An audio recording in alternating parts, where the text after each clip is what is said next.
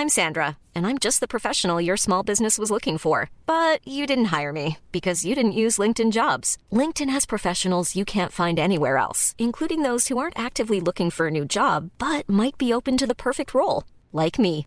In a given month, over 70% of LinkedIn users don't visit other leading job sites. So if you're not looking on LinkedIn, you'll miss out on great candidates like Sandra. Start hiring professionals like a professional. Post your free job on linkedin.com/people today. Heraldo Podcast, un lugar para tus oídos.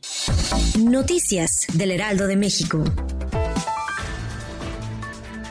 Un niño de solo 11 años de edad que se encontraba en un puesto callejero ubicado al poniente de la ciudad de Morelia, Michoacán, perdió ambos brazos luego de ser impactado por un auto cuyo conductor perdió el control. El conductor intentó darse a la fuga, pero fue detenido por ciudadanos que presenciaron el choque entregándolo a los policías municipales.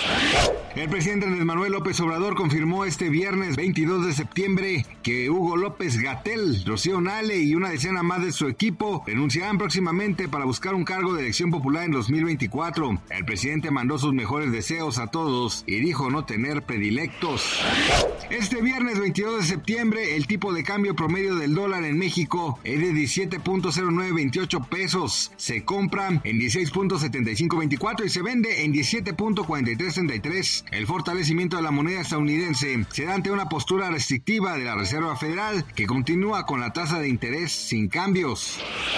El Centro Cultural Los Talleres celebra 24 años de existencia con una temporada de flamenco, la cual iniciará este 22 de septiembre y se presentará un espectáculo distinto cada fin de semana hasta el 8 de octubre. El acceso tendrá un costo de 180 pesos, pero habrá descuentos para adultos mayores, maestros y estudiantes.